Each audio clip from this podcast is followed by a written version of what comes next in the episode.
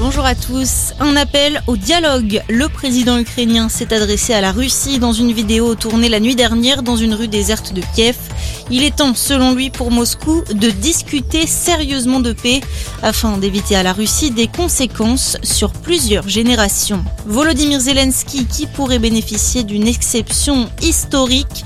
Un groupe d'eurodéputés souhaiterait en effet changer les règles du prix Nobel afin de pouvoir nommer le président ukrainien et le peuple ukrainien car les nominations pour la récompense sont closes depuis la fin du mois de février. Les députés souhaiteraient donc une extension du délai. Pendant ce temps, les combats se poursuivent, notamment à Mariupol. La ville portuaire serait sur le point de tomber aux mains des Russes. Le programme alimentaire mondial alerte d'ailleurs sur la situation humanitaire dans la ville. Pendant ce temps, des dizaines de soldats sont morts également dans le bombardement d'une caserne à Mykolaiv, dans le sud de l'Ukraine. Cette mort hier également à Makariv, près de Kiev. Dans l'actualité également un soulagement, mais pas la fin des violences. Les mots d'Emmanuel Macron lors de la cérémonie pour commémorer les 60 ans des accords d'Évian aujourd'hui. Ce document qui a mis fin à 7 ans de guerre entre la France et les indépendantistes algériens.